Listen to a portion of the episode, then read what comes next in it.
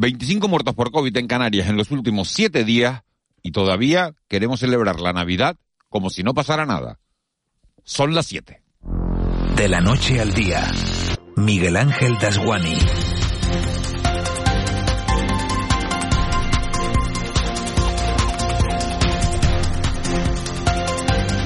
¿Qué tal? Muy buenos días. No se trata de amargarle la existencia a nadie, sino de intentar ponerle un poco de cabeza a todo lo que está pasando.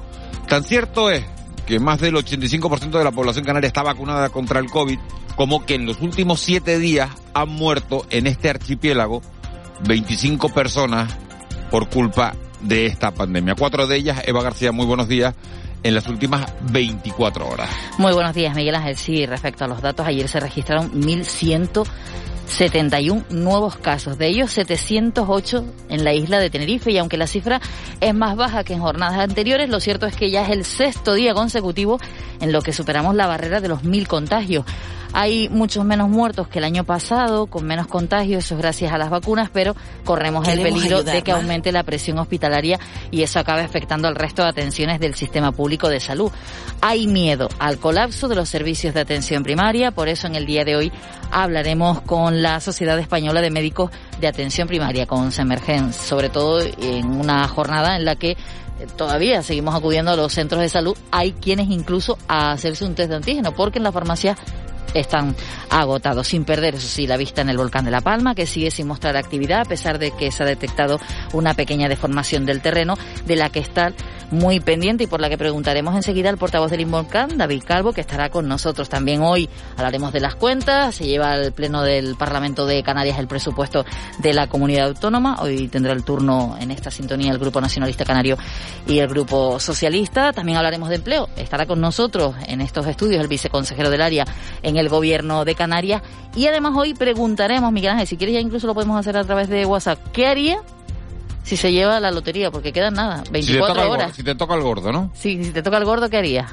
El décimo son 400.000 euros, eh, una parte se la queda Hacienda, unos 75.000, 70, 75.000 euros se los queda Hacienda, con lo cual te llegarían 325.000 euros. ¿Qué harían ustedes? 616 486 754. Y hoy lo miraremos pues de ese lado. Tú decías lo que se da Hacienda. Bueno, pues que nos diga un economista, nuestro economista de cabecera, José Miguel González, cuánto se lleva Hacienda, cuánto nos podemos llevar, dónde invertir. Se puede asegurar también, por 3 euros puedes asegurar el décimo para que la parte que te toque pagarle a Hacienda la pague una compañía aseguradora. Bueno, pues de todo eso lo haremos en el día de hoy porque son iba a decir tres horas, ¿no? Dos horas y media, que estamos en horario navideño. Y además, y además, de todas maneras, también tenemos eh, que ver a quién sentamos en la mesa, porque se ha limitado a 10 personas el número de comensales que vamos a poder sentar en la mesa de Navidad. De todas maneras, tal y como están estructuradas últimamente las familias, con 10 igual hasta hasta muchos le, sobran sitio. Bueno, esperamos que, el sorteo de, extraordinario de, la lotería, de este que estábamos hablando, sea bastante más serio que el último de la Champions, que todavía no se nos ha olvidado, y por supuesto que, el gordo caiga en este, en este archipiélago, que ya nos va tocando. Los canales nos jugamos este año 90 millones de euros, aproximadamente unos 42 euros por cabeza. Se juega un poquito más en la provincia de Santa Cruz de Tenerife y ojalá que podamos decir mañana que la inversión ha, ha valido la, la pena. Tiempo, como ven, para la información, tiempo también para el análisis, para oír a los protagonistas de la actualidad. José Luis Molina ya está en el control, Cristian Luis en la redacción y en la producción. Eva García, en unos minutos se van a sumar a este equipo, Juanma Betancourt y Ángeles Arencibia. Sería un placer que nos acompañaran en este trayecto diario que nos lleva de la noche al día. Empezamos. De la noche al día, Miguel Ángel Dasguani. 7 y 4 vamos con los titulares de este martes 21 de diciembre. Caja 7 te ofrece los titulares del día.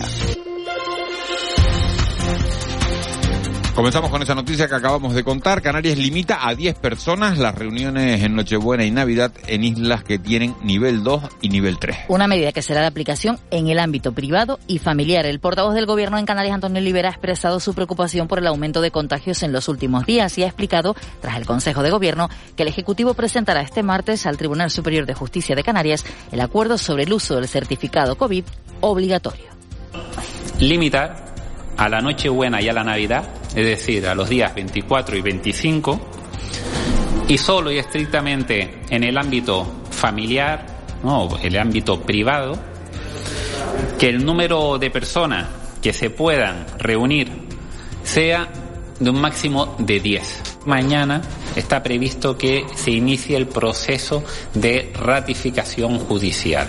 Canarias ha registrado en las últimas horas 1.171 casos de COVID y cuatro fallecidos, todos con patologías previas y que se encontraban en ingresos hospitalarios. Por islas, Tenerife suma 708 nuevos casos, Gran Canaria 346, Lanzarote 41, Fuerteventura 46, La Palma 21 y La Gomera suma 9 positivos. En cuanto a la vacunación pediátrica, el 10% de los niños de entre 5 y 11 años ya han recibido la primera dosis de la vacuna contra la COVID en Canarias. Se han suministrado un total de 13.707 vacunas. Y la patronal hotelera urge un corredor sanitario turístico ante la baja incidencia entre viajeros. El presidente de Azotel, Jorge Marichal, ha pedido al presidente canario que aproveche el encuentro de mañana con Pedro Sánchez para exigir al Estado un corredor sanitario turístico en Canarias para evitar, dice, el desplome del sector. Marichal ha apelado a la baja incidencia de contagios entre los turistas, al estricto protocolo hotelero y aboga por facilitar la llegada de visitantes con los controles necesarios. No podemos renunciar a esos turistas si esos turistas vienen bajo un ambiente controlado y se dirigen a un ambiente controlado. Desde luego tenemos que seguir, seguir exigiendo, como hemos hecho desde el principio, el pasaporte sanitario en la entrada de nuestros hoteles, en la entrada de nuestro archipiélago, pero también en base a unas condiciones eh, de seguridad y unos mecanismos controlados y sobre todo entendidos desde un principio que sean fijos. Y en la isla de La Palma, la deformación del terreno registrada en las últimas horas no altera el agotamiento del volcán. Según los expertos, se trata de una deformación muy local y que ha durado solo unas horas. Mientras tanto, el resto de parámetros como el tremor, la sismicidad o la emisión de dióxido de azufre continúan siendo favorables. En cuanto en, en cuánto días eh, podría darse por finalizada, en cuatro días, la erupción. Carmen López es la portavoz del Comité Científico del Peborca. Aún una vez que demos por terminada la erupción, pueden seguirse registrando tanto sismicidad como deformaciones residuales, como ocurrió en el caso de la erupción del hierro, que hubo episodios, eh, digamos, de deformación y sismicidad que duraron unos meses, incluso años. Entonces, por ahora no representan, como está recogido en el, en el informe, un cambio en la interpretación de estado de agotamiento del proceso eruptivo actual. El gobierno de Canarias confía en que a finales del mes de enero no haya ninguna familia de La Palma afectada por la erupción alojada en hoteles. El consejero canario de vivienda, Sebastián Franquis, ha reconocido, sin embargo, que les ha costado mucho entregar las viviendas que el Ejecutivo había adquirido en Fuencaliente. Según ha explicado Franquis, los afectados se resisten a alejarse de sus zonas de residencia habitual, en El Paso, Los Llanos o Tazacorte. Las viviendas que hemos, que hemos comprado fuera de esos tres municipios, en el caso de Fuencaliente, nos ha costado muchísimo para ocuparla, pero muchísimo para ocuparla, porque la gente no quiere, quiere vivir en su entorno, ¿no? que eso es otra dificultad añadida, porque al final hay que reducir la compra de vivienda y en el alquiler, pues en esa zona de la isla de La Palma, ¿no? Seguimos en La Palma porque se ha firmado el Plan Extraordinario de Empleo y Formación para esta isla, dotado con 63 millones de euros. El objetivo, mitigar los efectos del volcán y contratar a más de 1.600 parados de la isla. El presidente de Canarias, Ángel Víctor Torres, ha valorado que este plan se ha elaborado en un periodo corto de tiempo, en tres meses, y ha asegurado que es absolutamente imprescindible para la reconstrucción de la isla. Hoy estamos firmando con ya una transferencia de 50 millones de euros, 44 millones directos para la contratación de más de 1.600 personas exclusivamente para La Palma, un plan integral de empleo para la isla de La Palma. Y lo hacemos con tres meses de erupción del volcán. Nunca se había hecho en tan corto espacio de tiempo en toda la historia de, de Canarias. Y este martes inicia el debate presupuestario en el Parlamento de Canarias. Entre hoy y mañana el pleno debate, el final de las cuentas de Canarias para 2022, para el que se mantienen las cerca de mil enmiendas presentadas por la oposición y que no han sido incorporadas al dictamen durante la tramitación en comisión. Los grupos que apoyan al gobierno han aceptado 58 enmiendas de la oposición. El presupuesto canario para 2022 alcanza los 9.000 98 millones de euros en gasto no financiero, 624 más que en el 2021, un incremento del 7,37%. Te presentamos En Plan Fácil, nuestra manera de hacerte la vida más fácil. Abre tu cuenta y disfruta de todo un mundo de ventajas. Da el salto a Caja 7. Porque somos la Caja de Canarias.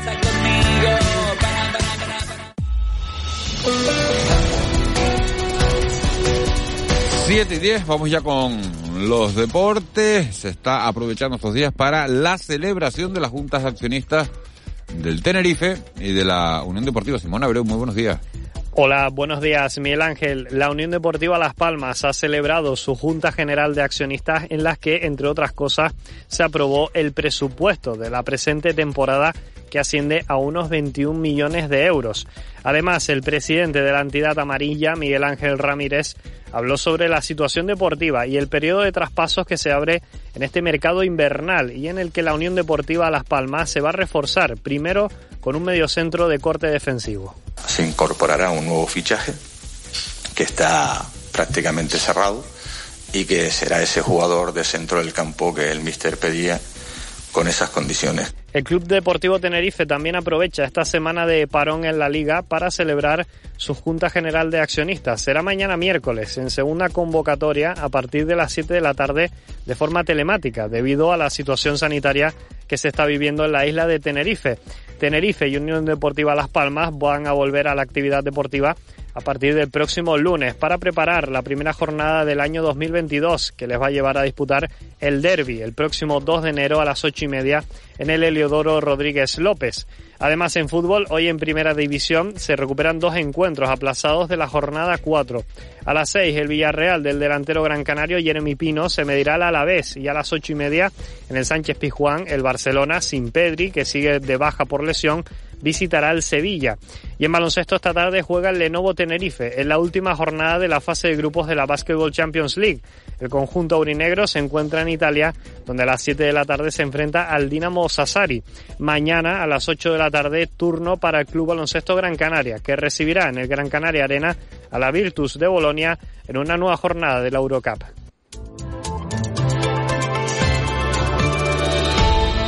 7 y 12, Vicky Palma, jefa de meteorología de Radio y Televisión Canaria. Buenos días. Buenos días, Miguel Ángel. ¿Cómo estás? Yo muy bien. ¿Y el tiempo? También.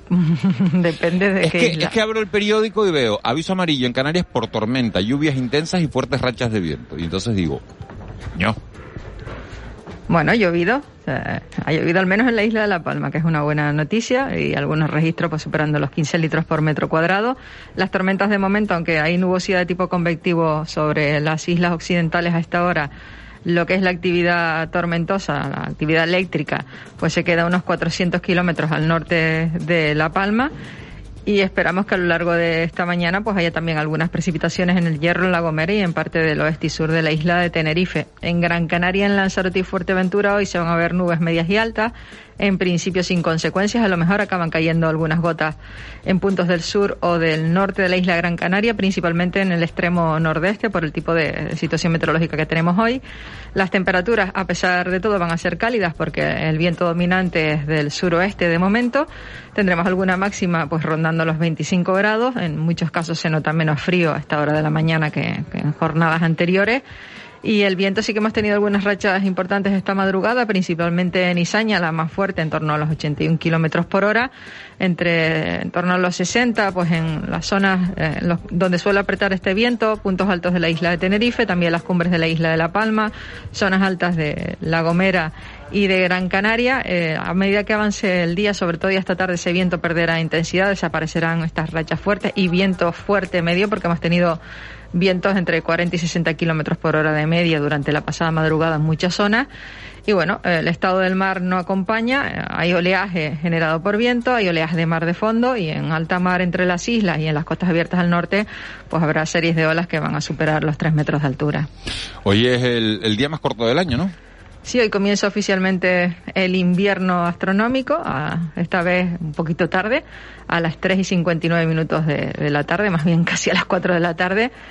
Y bueno, es la estación teóricamente la más corta del año, pero este año va a durar prácticamente 89 días, 88 días y 23 horas. El 20 de marzo ya le daremos la bienvenida a la primavera y vamos a ver qué tal se comporta.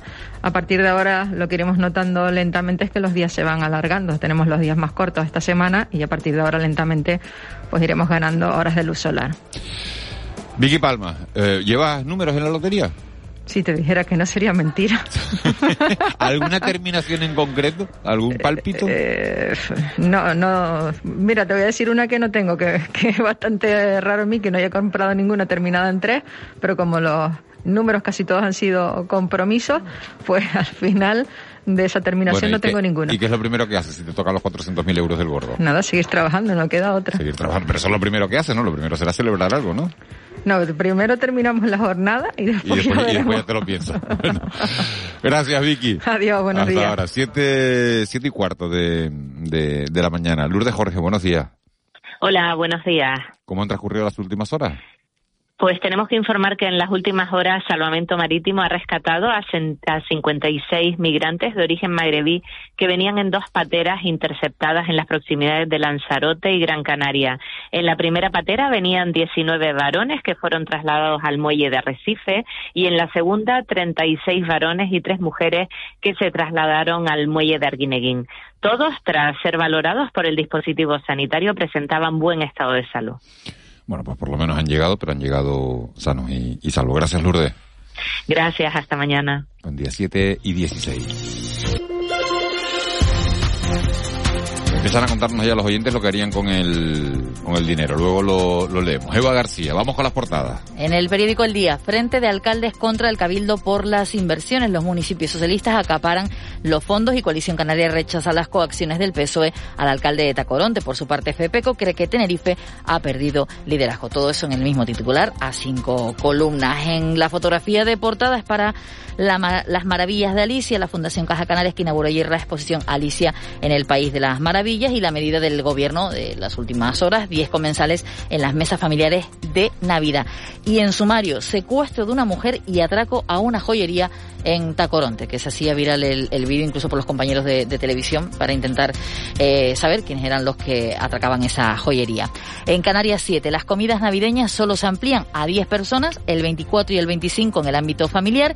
En este periódico, la fotografía de portada es para un deportista, el que trajo además mm, del Mundial de Natación varias medallas del Mundial de Natación para personas con discapacidad. Nos referimos a Adrián Santana, la gesta de Adrián Santana en el agua y aparece mostrando pues esas medallas que ha conseguido. En la provincia, pasaporte COVID para cines, teatros, gimnasios y conciertos. La imagen de portada es para Loef, la, la casa de moda que cambia de, de lugar, abandonará su local habitual. Y Endesa que descarta el gas en sus plantas isleñas y seguirá quemando fuel. En el diario de avisos, la imagen de portada con el titular que lo acompaña es algo así como una posible cena navideña, en este caso con seis personas, y es que Canarias limita a un máximo de 10 personas las comidas de Navidad. También en este periódico, frío y lluvia en las raíces, donde recuerdan que aún duerman, duermen mil migrantes.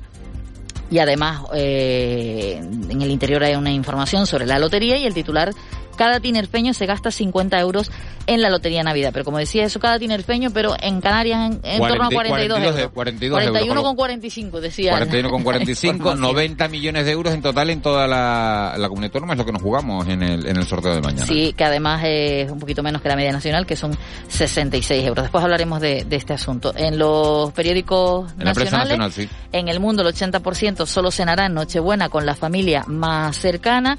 Y la imagen de portada es para el presidente de Castilla y León, Alfonso Fernández Mañueco, ayer tras convocar las elecciones Se anticipadas. Dos dijeron, se dijeron de todo. Sí, menos bonito. Se rompe, se se rompe el pacto PP Ciudadanos y, y se dijeron absolutamente de todo. Vamos a ver que sí, sí, sí. Vamos a esto- ver si esto es por una deslealtad de ciudadanos, de unas reuniones que tuvieron en principio, o si esto es porque Casado quiere dar un golpe sobre la mesa para decir yo también sé ganar eh, elecciones. Y sobre todo lo que lo que se A habla, que otro, algunos claro. ya han intentado desmentirlo de si esto va a pasar en otros lugares donde también tienen eh, pactos. En el periódico El País, Cataluña prevé el toque de queda contra la explosión de contagios y el Partido Popular mide sus fuerzas al llamar a elecciones en Castilla y León.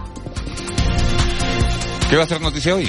Hoy estamos muy pendientes, sobre todo de la erupción de La Palma, concretamente de esa cuenta atrás para dar finalizada la erupción. Ojalá eh, Navidad nos traiga ese, ese regalo. En el Pleno del Parlamento de Canarias se habla de la reconstrucción precisamente de la isla de La Palma, pero también del nuevo de la nueva financiación autonómica y del debate final de los presupuestos de 2022. Por cierto, hablando de cuentas, también en el Senado hoy se aprueba el proyecto de ley de los presupuestos generales para 2022. Y además hoy la Comisión de Salud Pública se reúne después de que la Agencia Europea del Medicamento haya dado el visto bueno a la vacuna de Novavax. Estamos viendo la imagen de Televisión Canaria, 7 y 19 minutos de la mañana, imagen absolutamente de tranquilidad en el Valle de Aridane. Ayer se detectó una pequeña deformación del terreno, después parece que, que, revertió esa deformación. Enseguida la vamos a preguntar a David Calvo por todo eso, pero la imagen a esta hora de, de la mañana todavía no ha amanecido en el, en el Valle de Aridane, eh, de completa oscuridad, pero también de absoluta tranquilidad. Nada naranja, nada de lava incandescente, tan solo unas luces amarillas de algunas de las, de las viviendas de esa zona del valle. Vamos con la crónica económica, 7 y 20. Economía en dos minutos. José Miguel González. Bueno, pues desgraciadamente con esta elevada tasa de contagios continúan los efectos de la pandemia en la economía. José Miguel González, buenos días. ¿Qué tal, Miguel Ángel? Buenos días. No se trata de recrearnos en las malas noticias del pasado, pero es necesario conocer la historia para evitar la condena de su repetición. De hecho, como bien dice el dicho, de aquellos barros, estos lodos.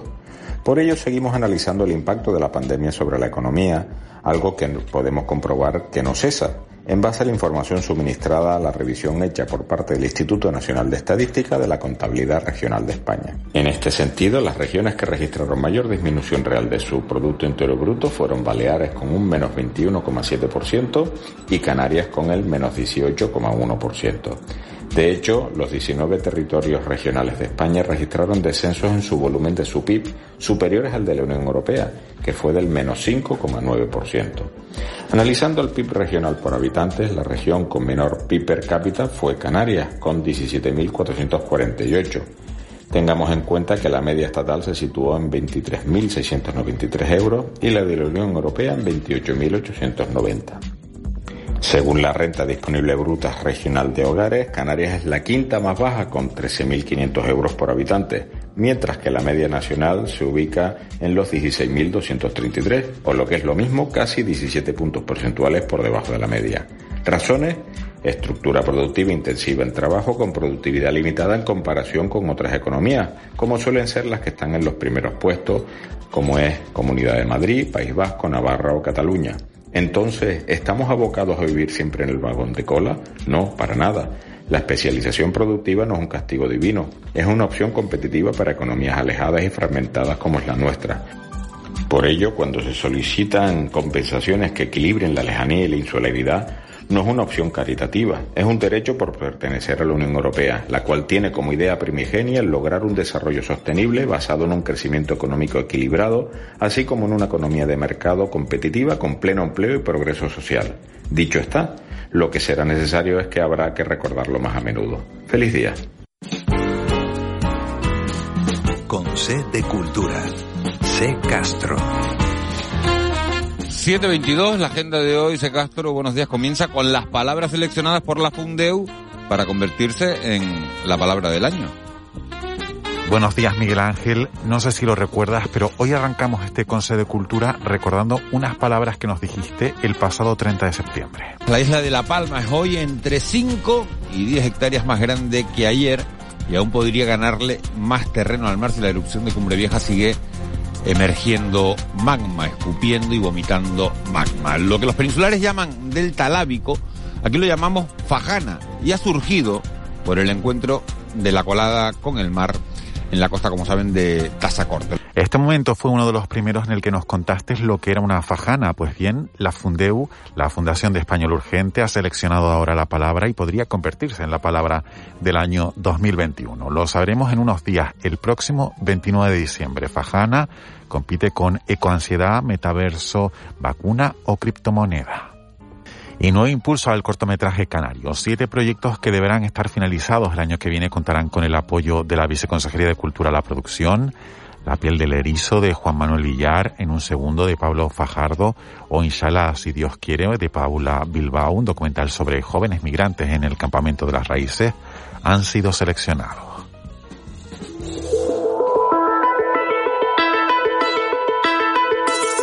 La mañana quiere la luz del día y la noche quiere estar con la luna.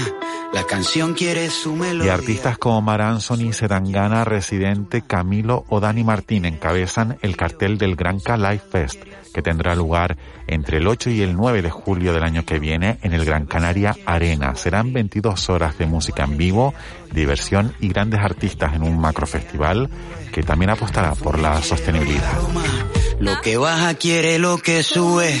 La barriga quiere su alimento. El futuro quiere a su adivino. El velero quiere que le dé el viento. El camino quiere su destino. 724, Cristian Luis, buenos días. Buenos días, ¿qué tal, ¿Tú, Miguel tú Ángel? eres de los que juegas o los que no juegas? Yo sí, sí, sí. O a ti la lotería te Sí, coge juego, que... sí, juego, sí, sí, sí. Eh, yo creo que es inevitable jugar aunque sea algún décimo, ¿no? ¿Cuántos llevas? Pues mira, no los he contado, pero alrededor de... No los he contado. No, bueno, tampoco son tantos, no, pero creo que alrededor de seis. Yo. Seis. Pero todos son, 6 digamos, por 20 compromisos. ¿eh? euros son 120 euros. 120 Claro. euros suponiendo que los hayas comprado a 20 y no a 23. ¿No? Todos Entonces... son, claro, sí. Su- sube Sí, la ¿con, media. con quién- ¿Estás hablando conmigo o con quién No, estás no, hablando? no, es que me estaba, me estaba diciendo Juan- algo Juanma Juanma. Está- Sí, y sí, entonces sí, le sí. hacemos caso a Juanma.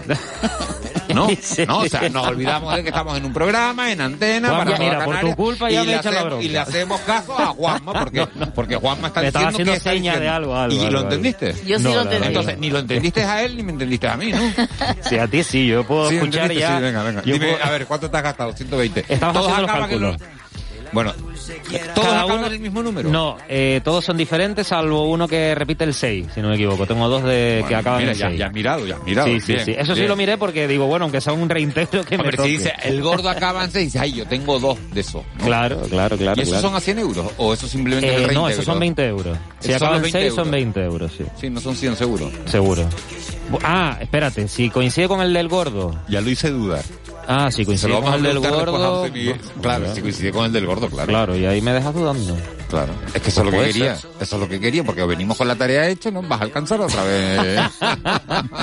En la Eso previa de pa' la mañana, lotería. eso pa' que mañana. sepan que la lotería, Cristian, el sorteo de la lotería lo van a Cristian, poder es que seguir eres aquí. nuevo. Tú diles, yo no Ah, voy a pensar en ganar 20 euros, yo voy a pensar en ganar el gordo y ya. A Claro. partir de la, a partir de las siete y media, pues si te toca el gordo, te toca el gordo más el reintegro o los 100 euros, que es lo que tendrás que averiguar de aquí a las nueve, a las nueve y media. El sorteo de la lotería lo van a poder seguir mañana aquí en un programa especial que van a conducir nuestros compañeros Kiko Barroso y, y María Domenech. Les aconsejo que no se lo pierdan, pueden oír a Kiko y a María y tener la tele de fondo, eh, la tele canaria, por supuesto, de fondo, viendo esos números con, con el sorteo de, de extraordinario de Navidad. Nosotros vamos a tener programa, pero será de 7 a siete y media. Y a las siete y media le entregamos el testigo a, a Kiko Barroso y a, y a María Domenech. Vamos con lo que es tendencia en, en las redes, Cristian. Bueno, pues se habla de Alfonso Fernández Mañueco, ya lo han comentado, que anunció ayer pues ese adelanto electoral en Castilla y León. Muchos no se creen, Miguel Ángel, los motivos que ha dado el presidente para romper con Ciudadanos y han tachado esta decisión, bueno, pues de irresponsable, por estar en medio de la sexta ola de la pandemia y por estar centrados en intereses políticos. También se habla de la COVID y de la variante Omicron, que preocupa a la Organización Mundial de la Salud porque está comprobando que vacunados y personas que han pasado la enfermedad pues pueden volver a infectarse de esta nueva variante. También se habla de medidas. Mañana se reúne el presidente Pedro Sánchez con los presidentes autonómicos y sobre la mesa pues nuevas restricciones.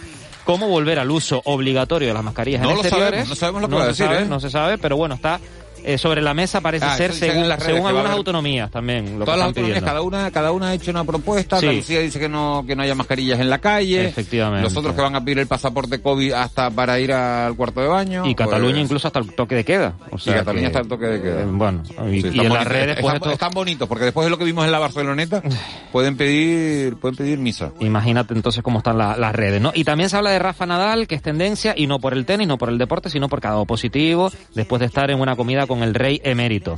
Así que bueno. Pero bueno, por- por- porque hubo un torneo Sí, en, sí, sí. en los Emiratos. Pero vamos, que la, que la noticia no es Rafa Claro. Nadal da, da positivo y además después de estar con el, el, rey. el, el Rafa dio positivo y el rey dio negativo. Dio negativo, El rey da negativo en todo últimamente, ¿no? Dio negativo también en la, en la denuncia, ¿no? De la fiscalía. sí, sí, dio sí. negativo, lo archivaron.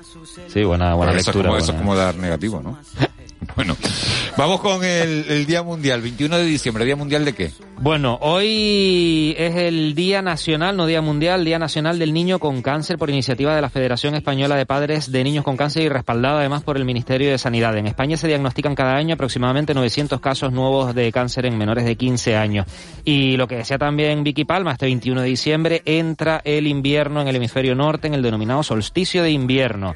Será pues el día más corto del año y la noche más larga. Así que bueno, tenemos también esa fecha importante para Bueno, habrá que aprovecharla, ¿no? Habrá que aprovecharlo, por Bueno, la noche más larga hay que buscarle el lado positivo. Para nosotros eso es maravilloso, para dormir, digo. Como si te fueran a sumar horas, de verdad. Encima, es que encima me da explicaciones. Para dormir, digo, dice. 7 y 29. Efeméride. Bueno, pues vamos con las efemérides rápidamente. Un 21 de diciembre de 1879 en Nueva York, el periódico New York Herald anuncia que Edison ha inventado el alumbrado público por electricidad. También en 1907 en Francia, la Cámara amplía la ley de separación entre la Iglesia y el Estado y expropia los bienes de la Iglesia Católica. Y en 1968, tal día como hoy, en Cabo Cañaveral, despega la nave especial Apolo 8 que circunvalará la Luna. Fue la primera misión tripulada que llegó a la órbita lunar. Y tal día como hoy, en 1960, nacía José María Sanz Beltrán, más conocido como Loquillo, que hoy cumple 61 años. Por eso, pues, esta canción, esta música que escuchamos, de fondo.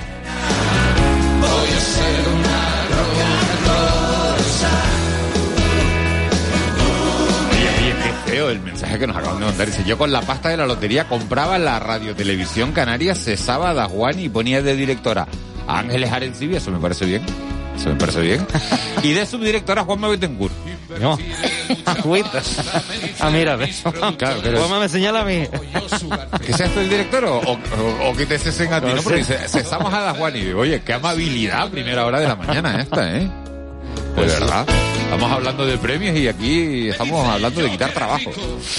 En fin, es lo que hay, es lo que mandan ustedes, así que es lo que lo que se lee. También hay hay más mensajes. Buenos días, si me toca la lotería compartiría con mis hijos y ayudaría a mis amigos que estuvieran en apuro. Y lo que se lleve Hacienda bien llevado está, pues antes no teníamos eh, nada.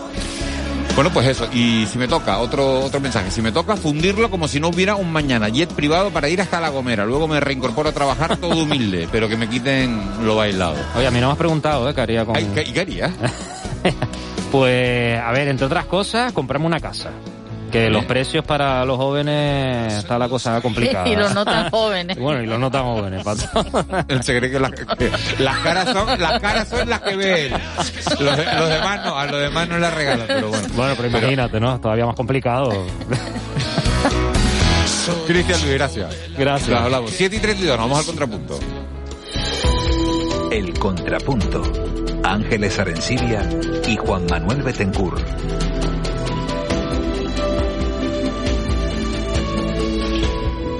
Ángeles Arencibia, buenos días. Buenos días, Miguel Ángel. Directora de la, de la TVC, ¿eh? Sí, te imaginas. Dices lo que, oye, ¿te imaginas? Y todo, ¿por qué no? Bueno, Los porque- Paco Moreno, bueno, no, aquí va a aparecer ahora que estamos nosotros aquí contra de Paco Moreno, ¿no? Con todos los respetos para Paco Moreno. No, a, qui- a quien, a quien destituyen es a ti. Sí, sí, bueno, me acaba, que- acaba de escribirle eh, el oyente o la oyente, que no, que no sé si es hombre o mujer, me dice, buenos días, es broma, y me manda un besito, o sea que... Hombre, claro que era broma. Sí, sí, sí. Bueno, oye, no te creas, eh, no te creas que, lo, que los días amanecen cargados y uno nunca, nunca sabe. Juan Betancourt, buenos días. Buenos días, Miguel Ángel. Bueno, tú vas de subdirector. Es mujer quien te escribió el mensaje. ¿Es mujer por qué? Seguro, pues te mando un besito y porque es una Bueno, fan sí, tuya. como si los hombres no dieran besitos. No, pero ¿no? es ¿Te una fan tuya, es una fan tuya que de lo que quiere es bromear, me parece muy bien. Yo lo que le decía a Cristian es que él es del sur, y, y- y el sur de Tenerife es el epicentro de la lotería en Canarias. Por aquello de Granadilla y, y la gasolinera de la suerte. Pero mira, antes era Caminito de Terror, antes, antes, Sí, antes, no, antes, antes no había eh, un sorteo de Navidad que no pasara por Terror. Pero ahora el, el- el tremor lotero eh, se ha desplazado a, a Granadilla. Y como Cristian es de allí, claro, allí, allí, bueno, circula los décimos, ya sea de regalo o comprado. Ya te digo que las colas que hay en... En la chasnera es, increíble, es increíble. ¿Ustedes harían cola dos horas para comprar un décimo de lotería? Yo desde luego no. Claro, además el, Yo- volu- yo el de- volumen yo- de Yo venta... desde luego no, porque además es que la, la superstición, ¿no? Es que, ¿por qué vas allí? Porque crees que va, pero si... Claro, el volumen, de venta, el volumen de venta se ha disparado. Al ser mayor volumen de ventas, Claro, claro, Es el mismo efecto de la bruja de oro. O sea, no... Cuanto más vendas, más posibilidades tienes, claro. Eso es como la, Doña la pandemia, esa- ¿no? Cuanto más Madrid- casos... Ah, bueno, también, sí, perdona. Yo, Más yo comparando- Era un tema mucho más serio, la pandemia. En fin, vamos a ver. eh, Eugenia Pais, buenos días. Buenos días. ¿Tú tienes lotería o no tienes lotería? Yo tengo ese, esa tarea todavía pendiente porque aparte de los compromisos, yo siempre tengo la rutina de comprar un número la semana, en esta semana, pero no lo he hecho esta semana, no, no Bueno, he pues te, podido pues te ir a queda hoy, número. ¿eh? Me queda hoy, sí, sí. Te queda Tengo hoy. que ir por un número de forma aleatoria y me lo tiene que elegir la persona que lo vende. Me pregunta qué Ah, lo tiene que elegir la digo, persona que lo vende. Sí, el que quiera. No tienes una terminación Porque- concreta. Tú no vas a buscar el 19.921 que fue el día de la erupción de Cumbre Vieja. Que no hay ya de todas maneras, pero no lo vas a buscar, ¿no? No, no, no. No te quedas con No, pena no, de no, no. llevar ese número. No, a mí me gusta el 3, pero no, no, tampoco lo ni, lo, ni lo llevo este año, ni es el que voy a pedir. Yo, la rutina, mi, mi, mi rutina para esto es que me lo dé la persona que me vende el número, lo elige bueno, ella. Bueno, pues vamos a, vamos a ver, vamos a ver el que te dan hoy. Bueno, a ver si te dan alguno. no me ha tocado nunca, o sea que no sé si las rutinas son buenas Oye, o no, eres- pero de está- momento estás, es así. estás como la mayoría, ¿eh? que no nos ha tocado. Ya. Bueno, eh, ¿qué nos toca hoy en, en La Palma, Eugenia? Bueno, en La Palma tenemos una agenda más eh, suave que en días anteriores. Bueno, eh, obviamente también se, se va trasladando la tranquilidad eh, que tenemos por parte del, del volcán, mm, excepto, exceptuando momentos claves como el día de ayer para la presentación de ese plan extraordinario de empleo para la para evitar el impacto de, del volcán sobre el mercado laboral en La Palma, pero por hoy tenemos, bueno, pues las, las reuniones continúan, las reuniones del comité científico, las comparecencias de, del director del PEVOLCA, obviamente, a las horas previstas, y hoy tenemos en Santa Cruz de La Palma al presidente del Cabildo, a Mariano Hernández Zapata, firmando un convenio con el Colegio de Abogados eh, de Santa Cruz de la Palma para la puesta en marcha del Centro Iberoamericano para la Mediación. Es un centro, bueno, que trata de garantizar, eh, eh, bueno, pues todas las, todos los, los protocolos en, materia jurídica para personas extranjeras que están en, en la isla de, de La Palma. Y por lo demás, bueno, pendientes de, de que las, las familias vuelvan a la zona de exclusión, ese perímetro que intenta reducirse y por lo tanto ya no va a ser zona de exclusión, me estoy expresando mal, pero que puedan volver antes de la noche de, Navidad, que es lo que ha pedido el Cabildo, es lo que han estado negociando con los cuerpos y fuerzas de seguridad de Estado, no solo con el PEVOLCA, sino más específicamente con la Guardia Civil. Hacía esa solicitud y se ha estado analizando justamente en el día de. Claro, qué zonas sí y qué zonas no, porque no serán todas, no serán todas al mismo tiempo, ¿no? Decía porque, porque por la emanación de gases, en la bombilla sería más complicado eh, volver, será más tarde el, el volver a, a Bueno. los hogares, pero habrá otras zonas que, que, que- que a lo mejor sí es más fácil, no es más factible. Hay zonas a las que se va a poder volver, eh, mm, o sea, eh, si dibujamos un perímetro alrededor de lo que va siendo la colada de lava en todos sus lados, es difícil incluso imaginarlo, de verdad. Eh, pero, eh, por ejemplo, cercanos a la laguna, eh, si podemos visualizar esto, o cercanos a, a todo que, bueno, pues el perímetro, esos barrios obviamente, la laguna está afectado, todo que no existe, pero hay zonas limítrofes a las que sí cabe la posibilidad de que se pueda volver. La bombilla, la que nombraba, es una de las zonas a las que por último se va a volver. Es lo que al menos se está señalando porque la- los riesgos de una riada sin hacer las obras mm, hidráulicas importantes de las que se- hemos venido hablando por parte del Consejo Insular de Aguas y con ayuda del Ministerio, no va a ser posible porque es una zona que queda justo, justo debajo de, de una parte de la colada que es muy, muy eh, peligrosa para el deslizamiento de agua una vez caigan lluvias, como las que, por cierto, estamos registrando, por lo menos en la comarca eh, este de La Palma en este momento. Muy, fuerte. Sí, por lo menos en la Breña sí, pero se agradece porque, como digo, hace falta, Sí, hace falta mucha agua, sí. Sí, sí, hace falta. Bueno, 7 y 38. Eugenia Páez, muchas, muchas gracias. La imagen que, que tenemos en la tele canaria a esta hora de, de la mañana, 7 y 38, de, de los llanos de Aridane, la verdad que es una postal tan idílica. Plácida, ¿no? Plácida que, que, sí. que, que no Buenos parece, días. que no parece que haya habido un, un volcán ahí. En fin. Eh, vamos a ver si certificamos su muerte, su defunción el, el sábado 25, el día de Navidad. Muchas gracias, Eugenia. Buenos días, gracias. 7 y, y 38. David Calvo es el portavoz de Involcán. Señor Calvo, buenos días. Muy buenos días. ¿Todo va según lo previsto? ¿O esa deformación del terreno de ayer de 6 centímetros en la zona de Gedei y que luego revirtió ha vuelto a meter el susto en el cuerpo? Bueno, son datos que no dejan de ser eh, una excepción, ¿no? Yo creo que son datos muy locales que se producen justo sobre el dique probablemente que, que dio lugar a la erupción.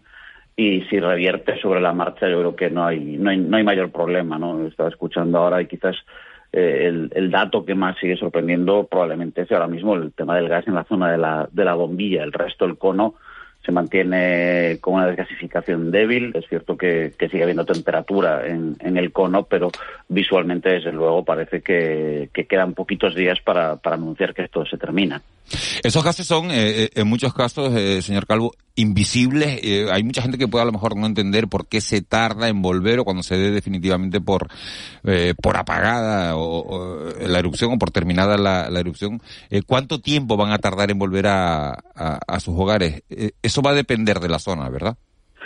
Sí, eh, va a depender de la zona porque además hay algo que es cierto y que estaba escuchando ahora eh, pues eh, con mucho acierto, ¿no?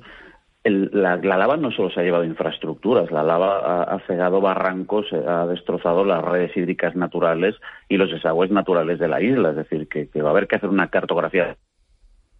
Unas son zonas de riesgo por inundación, qué zonas son zonas de riesgo por, otros fenómenos, y la naturaleza al final eh, busca su camino y el agua buscará su camino. Eso va a ser uno de los problemas fundamentales, ¿no? Además de, del tema de los gases que durante bastante tiempo las coladas seguirán emitiendo. Es cierto que en el caso de la bombilla, pues eh, se junta tanto el tema del gas como el tema de, del desagüe natural, el tema de las nuevas redes de, de, drenaje o de desagüe, y va a ser la zona más compleja a la hora de, gestionar. El resto, bueno, eh, los márgenes de colada permanecen con bastante temperatura, en algunas zonas con muchísimo gas acumulado y, y es cierto, lo, lo, estás comentando, ¿no? Son invisibles, en muchos casos eh, no hay ningún olor, no se percibe ningún olor y por lo tanto hay que, hay que ser cautos. No hemos hablado de ese desacople entre lo que la gente ve y lo que realmente el volcán nos cuenta y ahora es cuando quizás haya que hacer un ejercicio de paciencia todavía todavía mayor que el que hemos visto ahora porque es cierto que cuando uno no ve decías ahora no esa imagen plácida del valle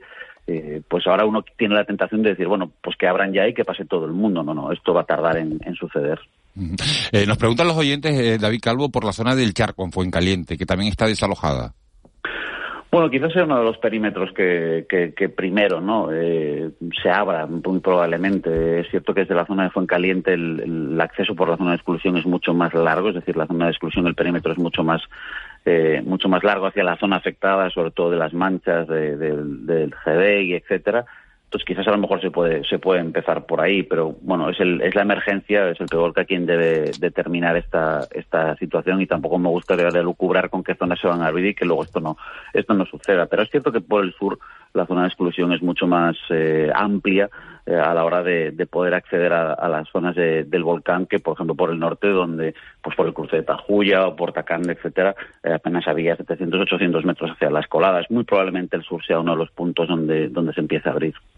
Eh, sobre esto, señor Calvo, buenos días. Eh, buenos días. ¿Con qué horizonte temporal cree usted? Está claro que, que, que la decisión es del PEVOLCA, pero bueno, el, el, asesoramiento científico es clave, ¿no? Uh -huh. eh, porque claro, hay, hay, familias que dicen, lo cual es una expectativa, a, mí, a, así a primera vista, a mí personalmente me parece imposible, pero yo no soy nadie, ¿no? Eh, poder pasar la Navidad en casa, pues en fin. Mm, ¿Cuál, ¿Cuál sería el horizonte temporal de que se fuera, digamos, desescalando en, en la zona de exclusión?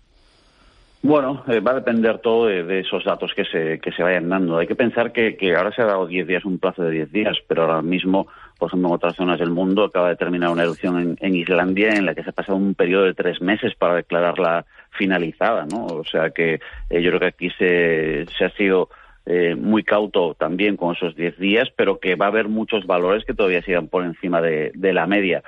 Hablar de temporalidad, bueno, quizás en esa zona del sur eh, sea todo un poquito más rápido, pero hay que pensar que en la laguna las coladas están en mitad de, del barrio y, y, son coladas que permanecen calientes. En la zona del sur eh, hay un problema claro con, con la ceniza. Eh, ahora está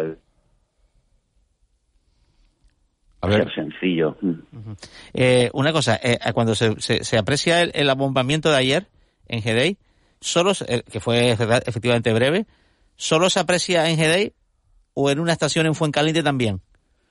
Bueno, nosotros la, de la red de Involcán, por ejemplo, nosotros no estamos observando esas deformaciones locales. A nivel regional ha habido un claro proceso de, de deshinchamiento de, del volcán, ¿no? O sea que en ese aspecto eh, nuestra red no está detectando esos fenómenos locales que muy probablemente puedan ser debidos a una sobrepresión puntual del, sistema. Pero no estamos observando cambios significativos y de hecho eh, no debería haberlos cuando, por ejemplo, desde medianoche solo se han producido dos terremotos en el día de hoy. O sea que en ese aspecto la actividad ha bajado mucho y para que haya deformación tiene que haber material por abajo empujando que ahora mismo no está sucediendo. Eh, buenos días, señor Calvo. Eh, buenos días. Tengo, mm, he visto que el volcán, eh, o sea, el cono mide 1.124 metros. No sé si este dato es definitivo o, o, o, o se quedó viejo. Y después, eh, eh, bueno, se ha hablado de que algunas coladas pues tienen muchos metros de espesor. Uh -huh. eh, mi pregunta es eh, si puede describir un poco, eh, de forma breve, claro, cómo ha quedado el, el, la zona de, afectada por la erupción. ¿Dónde están las, la, si, si, este es el dato de, de, altura del cono, y dónde están las, las grandes alturas de, de colada? Bueno, esa altura, evidentemente, hablamos desde el nivel del mar, ¿no? O sea, uh -huh. la prominencia del cono está.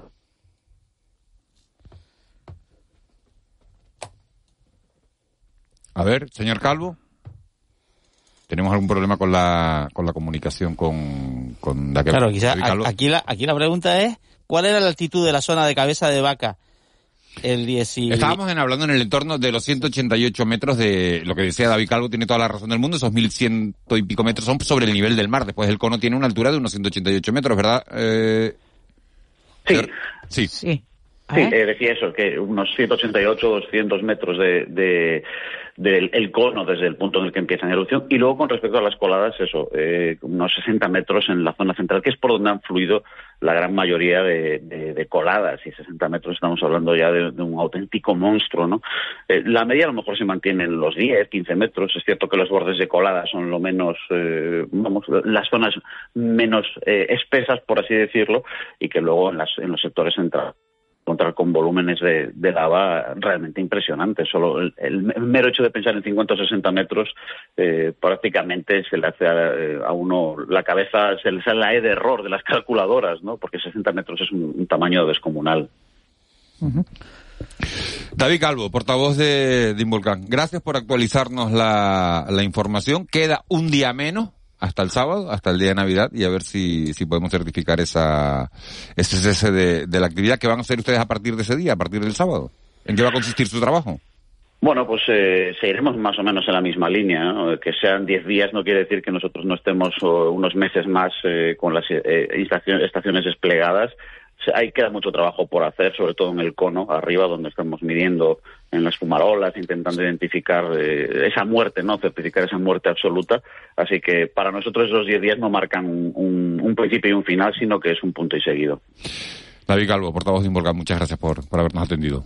Gracias a todos y felices fiestas. Igualmente. 7 y, y 47. Eso es lo que ocurre en la isla de La Palma. Eh, pero también hay actividad hoy, es otro de los puntos sobre los que gira la, la actualidad de este martes en el Parlamento de Canarias. Allí, bueno, se, se debaten los presupuestos canarios para 2022, una, unas cuentas que, como saben, alcanzan los 9.098 millones de euros, un 7,5% más que las de este 2021. Y entre ayer y hoy estamos recabando las opiniones de los portavoces de los cuatro grupos con mayor representación en la Cámara en orden inversamente proporcional el número de, de, diputados. Ayer hablábamos con Luis Campos de Nueva Canarias y con Fernando Enseñad del Grupo Popular y hoy lo hacemos con Rosa Dávila del Grupo Nacionalista Canario e Iñaki Lavandera, portavoz del Grupo Parlamentario Socialista. Señora Dávila, muy buenos días.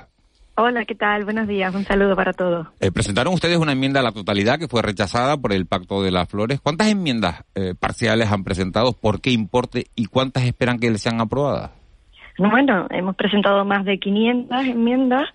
Eh, en este momento, del conjunto de, de los partidos de la oposición, hay una en torno a unas 58 enmiendas que han sido transadas, vamos a decirlo así, eh, realmente eh, completamente de coalición canaria, creo que están solo dos, pero en algunos aspectos hemos llegado a acuerdos con otros partidos, incluso con los partidos de la oposición, y tan solo se han movilizado en torno a uno, en el conjunto de las enmiendas, en torno a 50 millones de euros, que realmente no es significativo ni da un giro a la propuesta que hace el gobierno de enmienda del conjunto del presupuesto de la comunidad autónoma. Vamos, yo espero que a lo largo de este día en el pleno se puedan llegar, seguir llegando a acuerdos que, como pueden comprender, pues serán pequeñas cantidades, pero que resuelven grandes problemas y que Coalición Canaria ha puesto sobre la mesa a través de las enmiendas parciales. Y de esas enmiendas parciales, ¿a, a cuál le daría Rosa Dávila prioridad? Usted ha sido consejera de Hacienda y sabe que las enmiendas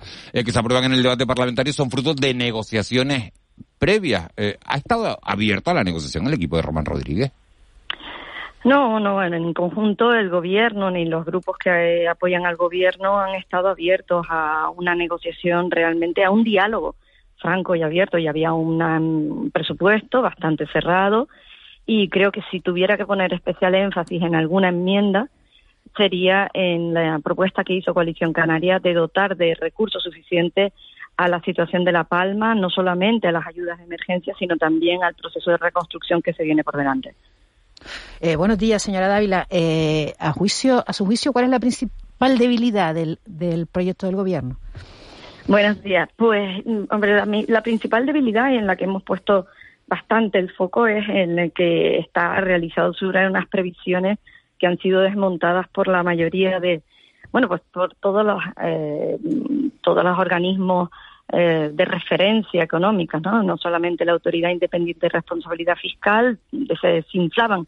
Fíjense ustedes, mucho antes de la aparición de esta sexta ola, yo diría que tsunami de contagio, con lo que las previsiones sobre las que están elaboradas eh, los presupuestos de, que presentaba Román Rodríguez realmente están inflados y por lo tanto eh, tendrían que haber sido, sido otras, ¿no? O acudir a otros procesos probablemente de deuda para poder atender a todas las necesidades.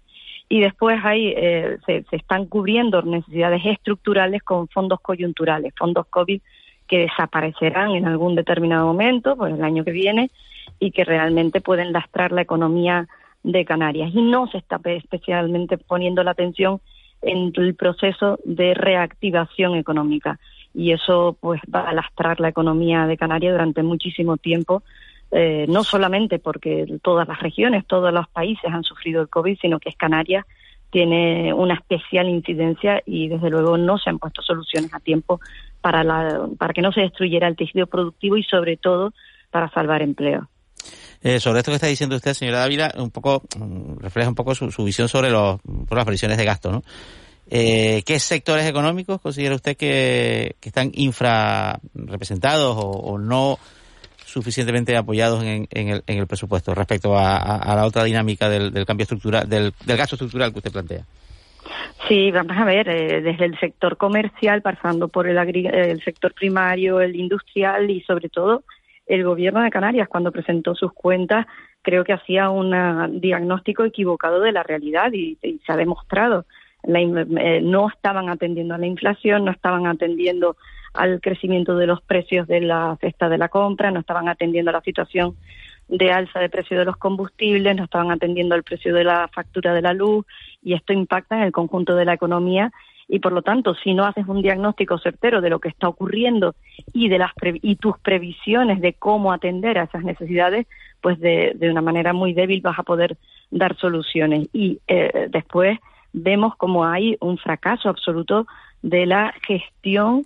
O sea, pueden tener en servicios sociales más dinero que nunca, más medios materiales pero eh, o humanos, pero sin embargo vemos un fracaso de, ese escudo social que se que se del que tanto se hablaba y de ese mantra de no se va a dejar a nadie atrás. Se está dejando mucho a mucha gente atrás y desde luego hay una distribución desigual de los recursos, incluso después del, proceso de enmiendas parciales, vemos cómo se quita una cantidad importante de dinero a Fuerteventura, que pierde, y, bueno, y ahí es llamativo como eh, en términos absolutos hay más recursos para La Gomera que, por ejemplo, para La Palma con las necesidades que tiene. ¿no? ¿Espera usted alguna novedad, señora Dávila, muy rápido en, este trámite final?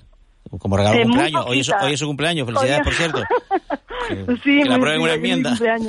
Que me aprueben una enmienda. Pues mira, hay una enmienda que es pequeñita, pero que me gustaría que se aprobara personalmente porque hemos trabajado con, con los biólogos marinos de, que trabajan para el cuidado de los cetáceos y hay una cantidad que son 300.000 euros, que es exactamente el, dinero que destina el gobierno para el estudio del macropuerto de Fonsalía y me gustaría que ese dinero se destinara a la investigación y la protección de los cetáceos en ese canal que entre La Gomera y Tenerife, en Fonsalía. Bueno, vamos a ver si Román Rodríguez la está viendo. Eh, Felicidades, señora Dávila, y, y le hace y le hace ese ese ese regalo.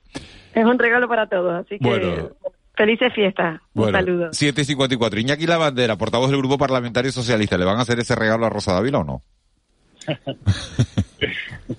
bueno, la felicitaré, bueno, la felicito ya por radio y aprovecho, la felicitaré públicamente, buenos días, la felicitaré en el pleno, pero bueno, en principio el estudio al que ya hacía referencia de alternativas y de afecciones eh, al proyecto del puerto de responsabilidad en general, a la conectividad con las Islas Verdes, incluye evidentemente la parte medioambiental y la parte medioambiental incluye, por supuesto, el, el tema de los cetáceos. Así que, no se preocupe que eso se va a estudiar. Bueno, señor Lavandera, eh, ha dicho usted que las cuentas canarias para 2022 sientan las bases de la, de la recuperación económica y de, y de la recuperación social. ¿En qué se basa? Bueno, porque estamos hablando de unos presupuestos que crecen, no solo crecen, sino que los crecimientos además eh, son acordes a lo que necesita Canarias Estamos hablando de reforzar áreas tan importantes de mayor crecimiento en términos absolutos, por ejemplo, eh, en materia sanitaria. Creo que todos podemos coincidir y más con lo que está ocurriendo en estos días con la alta incidencia del COVID, como en tres semanas ha cambiado el panorama y, y, que esa previsión de presupuestos, de consolidar el personal, eh, de reforzar la atención primaria, de poner más de 100 millones de euros para un plan de reducción de lista de espera porque la actividad ordinaria se ha visto ralentizada por causa del COVID, ha sido un acierto. En términos relativos, los mayores crecimientos son, por ejemplo, en el ámbito del sector primario, en el ámbito de las ayudas a los sectores productivos, las inversiones para, eh, evidentemente, empujar con el empleo. Tampoco nos olvidamos del área de educación, que es el área en términos absolutos que, que más crece después de sanidad, al igual que el área de derechos sociales que llega a los seis, prácticamente a los 600 millones de euros. En definitiva, son unos presupuestos expansivos, pero unos presupuestos sobre todo preparados para gestionar los fondos europeos, que van a ser eh, muy importantes y no podemos perder esta oportunidad para gestionarlos durante el año 2022, 2023 y hasta el 2026. Unos presupuestos equilibrados, por mucho que haya dicho, por ejemplo, ahora mismo eh, la señora Dávila a Fuerteventura se le quita recursos, a Fuerteventura no se le quita recursos, lo explicamos en la Comisión de Presupuesto, pero ellos quieren buscar un eslogan. A Fuerteventura se adelantan inversiones, ha habido una, una partida prevista para el 2022 que se ha adelantado la ejecución a diciembre, por lo que parte de esa partida pues eh, se ha dado de baja para otros gastos necesarios, pero al contrario, Fuerteventura sale beneficiada de esta gestión presupuestaria porque al final lo que lo que necesitan los territorios es que se ejecuten los presupuestos. Hablamos mucho de las fotos. Eh, yo he visto años atrás cómo ha habido maquillajes muy importantes y, hablando y volviendo a hablar de Fuerteventura y perdóname que, que sea reiterativo, pero que soy de Fuerteventura al fin y al cabo, recuerdo, por ejemplo, los últimos presupuestos para el año 2019 fueron de 69 millones de euros para Fuerteventura. Ahora estamos hablando de 87 millones de euros, 85 millones de euros de, eh, de presupuesto insularizado. Pero es que en el año 2019, de esos 69, 15 eran un, un tramo de carretera que no estaba ni siquiera previsto que se adjudicase. O sea, eran unos presupuestos totalmente maquillados e inflados. Señor Lavandera, eh, un presupuesto tan grande eh, se basa en buena medida en ingresos, digamos, extraordinarios como los que están viniendo, fondos europeos, etcétera, y todos los fondos COVID, etcétera. Eh, ¿Esto se puede mantener luego? Claro, se crean estructuras que dentro de dos, tres, cuatro años no se van a poder mantener porque no llega el dinero. Canarias se va a meter en se puede meter en un problema. Bueno, estos presupuestos, al contrario de lo que se dice, son prudentes. El presupuesto es verdad que se incorporan fondos europeos, igual que este año se han incorporado otros fondos que han venido del exterior, fondos que también la oposición pensaba que no íbamos a ser capaces de ejecutar, y solo en ayudas directas a pequeñas y medianas empresas hemos ejecutado este año 1.300 millones de euros para salvar a las empresas y para salvar a decenas de miles de empleos.